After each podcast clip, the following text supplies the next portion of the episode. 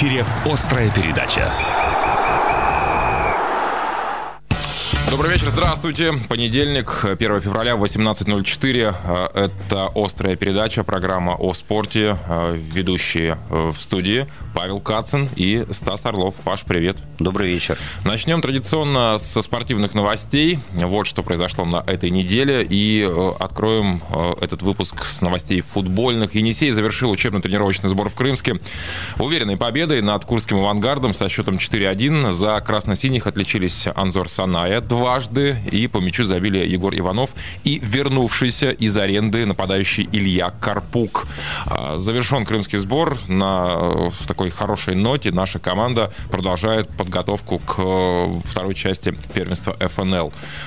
Ты смотрел, видел? Нарезку. Нарезку. Нарезку. Ну, впечатление какое у тебя? Да какие могут быть впечатления от, От тренировочного у- матча? учебно-тренировочных матчей? Ну да? да. Там же совсем другие приоритеты, чем результат. Ну, выигрывать всегда приятно в любом случае. Ну и новость вдогонку. Енисей расстался с двумя футболистами. Федор Дворников, э, да, э, с ним э, завершили Ну, это да. соглашение. Ну, Ну, ты слишком громко сказал с футболистами. Федор Дворников, мне кажется, не- нечто иное. Ну, Ярослав Матвиенко точно был порой неплох. Наш молодой футболист, Ну, игравший Какой за молодежку. 23 ему, 24 Ну, уже. уже, да, уже, наверное, такой сложившийся, скажем так. А Вот, уезжает играть в Армению. Вот, насколько мне известно. Высший дивизион? М, Да. Ну, возможно, получится у него. А, Да. а возможно и нет. Будем надеяться, и желаем всяческих удач. А Дворников М, заканчивает карьеру? Не успев ее начать, Попылит еще или, все? Не знаю, об этом нет никакой информации, но тоже надеемся, что у Феди все будет нормально. А, волейбол. Такая разная суббота выдалась для двух енисеев. Э, Мужики в сибирском дерби против чемпиона действующего «Локомотива» э, потерпели фиаско в Новосибирске. Матч проигран в трех партиях, причем заключительный сет наши уступили с неприличным счетом 11-25. Что это было, я не знаю, матч не смотрел, а, почитал комментарии. Ну, да, мы, мы зависим во многом от э, Тодора Скримова, да, который, как по- поговаривают наши наставники, э, не совсем еще адаптировался к э, реалиям сибирским после возвращения из сборной Болгарии, да, где он э, довольно долго э, принимал участие. Правда, не знаю, но вот э, с командами, да, которые находятся там в, в топ-4, мы как-то вот очень... Ну, Локомотив это есть топ-4. Очень легко, Просто да, у него сдаем. пока вот так. Ну, вот я говорю, да, он, что команда низко. топ-4. Он очень сильный, Локомотив. Он сильнее. Безусловно. Он сильнее Енисея. Но не настолько же, что в среди партии мы проиграли лучший 11 день- очков. В лучший день, э, в оптимальном составе, когда все здоровы и все на пике, Енисей может выиграть Локомотив. Если кто-то из первой шестерки выпадает, все, шансов нет. Но зато э, девчонки порадовали. Э, причем э, уверенно тоже со счетом 3-0 разобрались с прямым конкурентом за место плей-офф. Э, буквально месяц назад наша команда была таким записным аутсайдером. Да, на последнем месте в таблице находились наши девушки.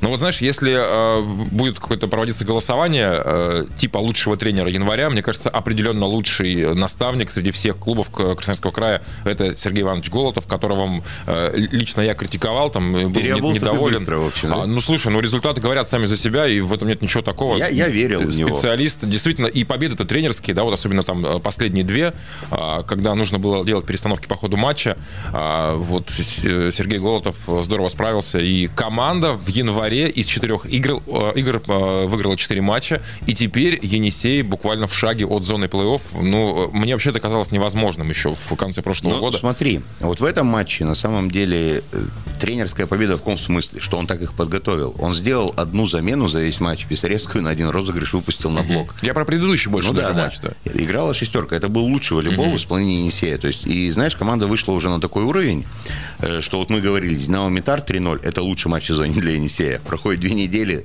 новый лучший матч. Причем важнейший. Фактически Да, это безусловно, прямой конкурент, плей-офф. я говорю о том, да, что это команда между ними будет борьба. Но вот ты сказал про Фролову, да, 12 очков.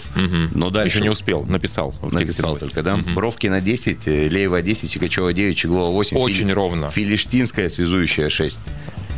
Это была абсолютно идеальная командная игра, в которой каждая в определенный момент брала знамя и шла в атаку, пе- первая с этим знаменем.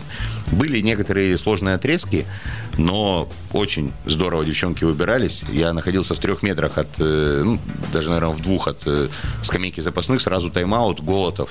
Где-то прикрикнет, где-то спокойно. Вот Это вот была потрясающая тренерская работа Ну в плане э, рулежка коллектива во время игры. Поэтому я говорю, определенно лучший тренер января, а абсолютно, по моему мнению, это Сергей Голотов, и тут он вообще вне конкуренции. Более того, я думаю, что при такой игре, вот при, на том уровне, на котором сейчас играет Енисей, им абсолютно все равно, с кем играть? выходить в плей-офф. И- и- да, я согласен с тобой. Кроме первых двух команд, да, Локомотив, Динамо, Краснодар, кажется, по именам что-то невероятное. Но такая Фролова, такая Бровкина и такая Сикачева, еще Самойленко не играла, видимо, там какое-то повреждение.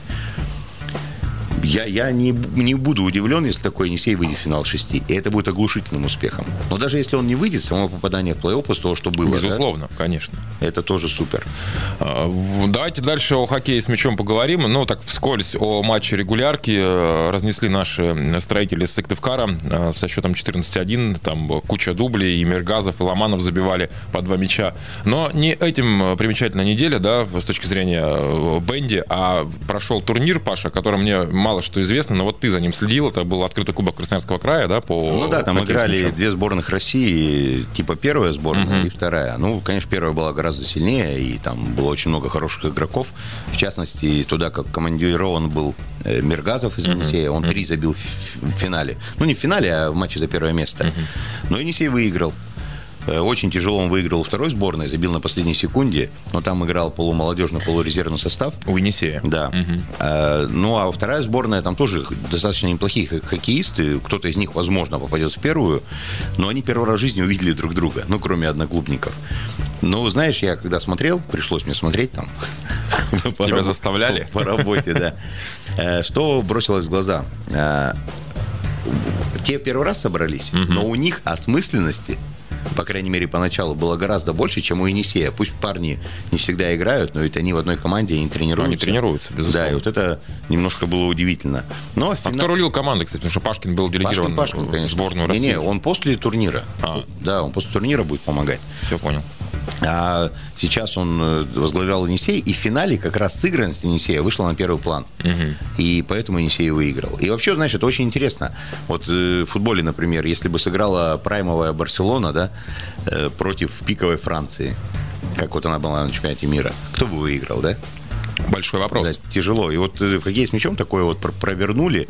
Не знаю, удачный опыт или нет, ну, нормальные были матчи, интересные. Гораздо интереснее, чем 14-1 со строителем. Безусловно.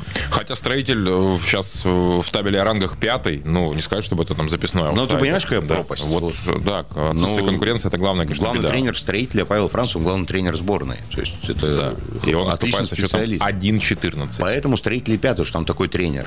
То есть среди остального э, сон, сонно команд. Искал долго синоним. Вот. Вот среди остального строитель лучший. Ну, а там четыре, которые наверху, это Ну да. недосягаемо для них. Ну и э, завершим мы новостной выпуск любимым моим скелетоном. В австрийском Инсбруке прошел заключительный э, в предолимпийском сезоне этап Кубка мира по бобслею скелетону. И э, наш земляк Саша Третьяков по итогам двух стартов выиграл снова э, этап Кубка. Еще один красноярец Никита Трегубов на шестом месте. Но вот по итогам э, сезона, э, который включал 8 стартов, напомню, что и далеко не во всех э, принимал участие Саша Третьяков, обладателем Кубка мира по скелетону стал латыш Мартинс Дукурс. Саша в общем зачете всего лишь пятый. Но это опять же по причине Да, пропуска гонок, да, да, большинства этапов. Невероятный спортсмен, конечно, Саша на высочайшем уровне продолжает выступать уже на протяжении доброго десятка лет. Ну и, конечно, желаем Саньке долголетия спортивного прежде всего. О новостях спорта все. А, Впереди э, небольшая пауза, после которой главная тема острой передачи. Сегодня говорим о фигурном катании. Главная тема. Да, мы вернулись в эфир, э, и главная тема острой передачи, как мы уже заявляли с Павлом, это фигурное катание. Дело в том, что 3 февраля в Красноярске стартует первенство России по фигурному катанию среди юниоров и гость сегодняшнего эфира. А, Это генеральный директор Федерации фигурного катания России Александр Ильич Коган и министр спорта Красноярского края Павел Александрович Ростовцев. Добрый вечер. Добрый вечер. Спасибо, что пришли. Э, Ну, давайте, наверное, начнем с Александра Ильича. Э, Вопрос у меня, как кажется, на первый взгляд, прост и понятен. Вообще, этот турнир э, в иерархии всероссийских соревнований по фигурному катанию, насколько он важен и э, какие горизонты откроются перед э, призерами и победителями этого первенства? Добрый вечер, уважаемые радиослушатели. Прежде всего, наверное, нужно отметить, что первенство России среди юниоров является вторым по значимости турниром фигурном катании, чемпионат России и первенство России. Это самые важные турниры для формирования сборных команд. Сборная команд среди взрослых и сборной команды среди юниоров. К сожалению, в этом году чемпионат мира среди юниоров отменен в связи с э, пандемией. Но это, тем не менее, не, отмет, не отметает того, что необходимо сформировать сборную команду, которая в следующем сезоне будет участвовать в различных этапах Гран-при. И, как мы надеемся, в юношеских Олимпийских играх, в Европейском юношеском фестивале. То есть у нас самые большие задачи стоят перед юными фигуристами. А, ну и я почему спросил, начал с этого вопроса. 6-7 февраля, а, то есть уже на следующий день после завершения нашего чемпионата, в Москве пройдет командный турнир фигуристов, в котором примут участие в том числе Косторная и Трусова. Обе эти спортсменки, в общем-то, попадают еще под определение э, юниорок. Да? Я прав? То есть они теоретически могли бы выступать на нашем чемпионате. А, более того, а, если говорить о тех девушках, которые будут выступать в командном турнире, то все, кроме Лизы Туктамышевой, могут, могли бы участвовать в а, первенстве среди юниоров. То есть, если бы не этот турнир в Москве, то все эти спортсменки приехали бы в Красноярск? Наверное, не, нельзя так ставить вопрос. Почему? Потому что у каждого спортсмена есть вместе с, с их тренерами есть определенные ориентиры, на что они ориентируются в этом в конкретном сезоне. Угу. И в связи с этим э, и Трусова, и Щербакова, э, и Косторная, они ориентируются на то, чтобы завоевать квоты для попадания на чемпионат мира среди взрослых. Поэтому вряд ли они бы участвовали в любом случае в первенстве России. А, ну, вообще, это турнир под эгидой Федерации э, проходит, московский, я имею в виду. Конечно, конечно. Это проводит Федерация фигурного катания совместно с Первым каналом. Просто и... стало обидно немножко за то, что вот мне показалось, что именно этот турнир и как раз-таки э, оттянул на себя вот тех именитых спортсменок, э, возможно, ради которых пришел бы зритель на трибуны, хотя он и так придет в Красноярск. Честно, вряд ли. Вряд ли, да? Вряд ли, да. У нас э, существуют спортсмены основной команды, сборной uh-huh. команды, и они и не, не планировали участвовать в первенстве среди юниоров. Почему? Потому что э, они будут в следующем сезоне выступать среди взрослых. Uh-huh. А, поэтому они не могут попасть в сборную команду среди юниоров. Кроме того, здесь будут участвовать большое количество способнейших э, наших фигуристов, которые точно будут представлять собой цвет э, не только российского, но и мирового фигурного катания э, в, следующих, в следующем цикле олимпийском.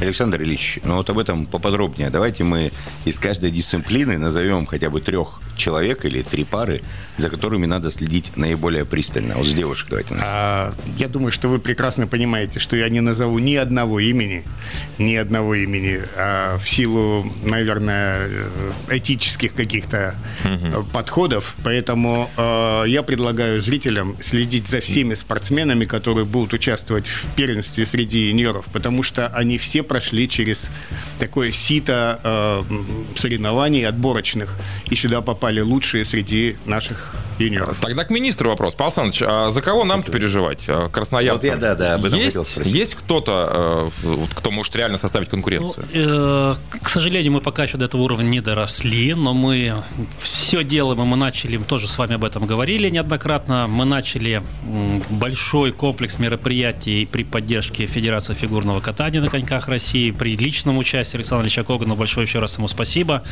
Э, но все-таки формирование участников здесь это порядка 13 14 человек, 13 пар. Это, как Александр Ильич сказал, через сит отборов. Здесь uh-huh. только самые лучшие. Поэтому мы должны туда еще попасть. И с учетом того, что мы организовали Центр по ледовым видам спорта, с учетом того, что к нам приезжают именитые наставники, с учетом первых реакций, самое главное, спортсменов, да и непосредственно тренеров, которые с ними работали, я думаю, мы должны в ближайшие пару лет сделать большой, толч...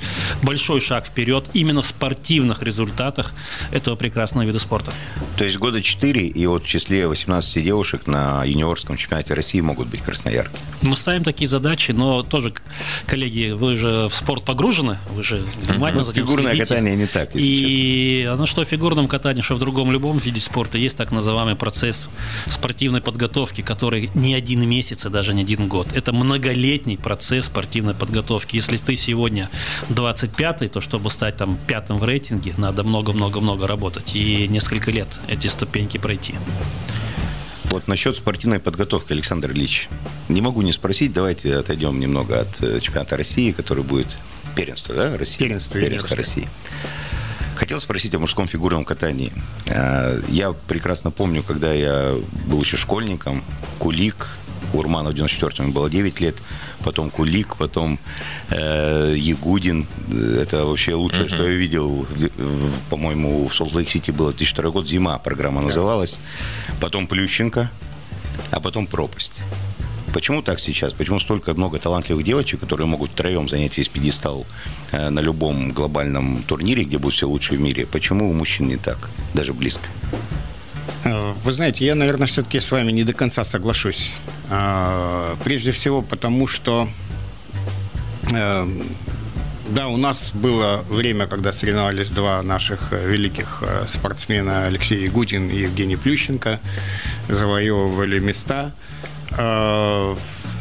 Все происходит э, такими волнами. Вы же знаете, развитие все наше.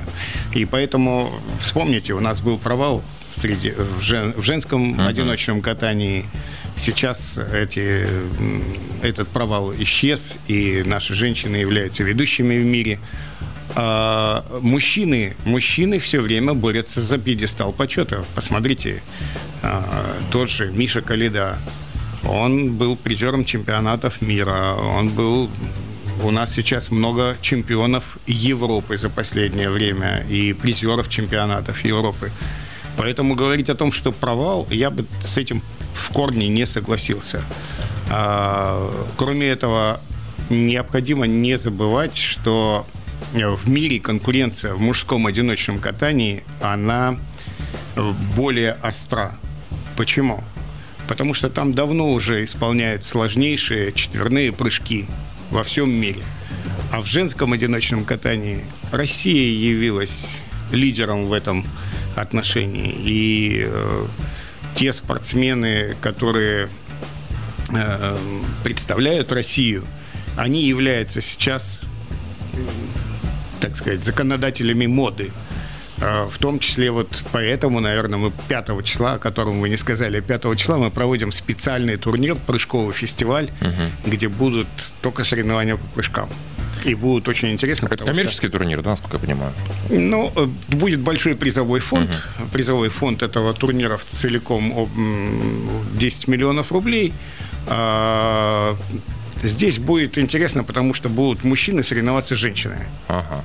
Это в Москве все случится тоже. Это все случится в Москве. Вот, и в связи с этим вопрос к Павлу Александровичу. Вот у меня сейчас, как у болельщика, такое ощущение, что Красноярск в этом плане, ну, немножечко сдулся после универсиады. Ну, потому что у нас была универсиада, у нас был чемпионат России среди взрослых по фигурному катанию, а сейчас мы э, активно обсуждаем э, первенство среди юниоров. А, Это наш э, сегодняшний максимум, то есть мы, мы вообще можем претендовать на проведение соревнований, ну, вот, которые проводятся в столице? Есть у нас для этого все необходимо или еще рано об этом говорить? Конечно. Мы говорим про фигурное катание или в целом про Ну, другие виды В спорта? том числе про фигурное Ну, катание. хотелось бы, да, что-нибудь крутое, чтобы приехал. Ну, конечно, но мы же тоже должны постепенно дорасти. А, И если чемпионат страны был нас поддержан как аванс, как большой аванс на то, что, ну ладно, после универсиады есть инфраструктура, есть команда, еще не остыли, как говорится, все вот эти связи, то сейчас мы должны показать э, нашим коллегам, и Александру Ильичу в частности, и э, всей федерации, что мы хорошие партнеры, что у нас объекты есть, у нас команда объекты есть, что мы лед умеем готовить, мы звук умеем выставлять, мы можем показать э, телевизионную картинку, обеспечить и так далее, и так далее, и так далее. Проживание, питание это уже, ну, само собой разумеющееся. Поэтому вот эту длинную цепочку, ну, своего рода можно сравнить со- как со спортивной подготовкой. Шаг за шагом. Мы провели первенство, мы, ну, проведем первенство сейчас в России. Наверное, какие-то будут выводы сделаны, потому что такое большое мероприятие мероприятие невозможно без шероховатости. Надеюсь, что никто из вас это даже не услышит и не увидит, и не почувствует. Но Александр Ильич нам про это скажет обязательно, что, что было. Если не так, это нормальный процесс. Кстати, сразу после эфира я еду на репетицию церемонии открытия Вот, потом мы, мы мечтаем, мы тоже прикладываем усилия, чтобы Гран-при юниорский провести в э, осенью, в сентябре текущего года. Дальше мы мечтаем, мы тоже уже, ну, это не секрет, что мы э, ждем нашу олимпийскую команду на заключительной подготовке и так далее, и так далее, шаг за шагом, потому что международный календарь, он расписан, он очень напряженный, и втиснуться в него, ну, по-хорошему растолкать локтями вместо кого-то туда встать, мы должны себя зарекомендовать.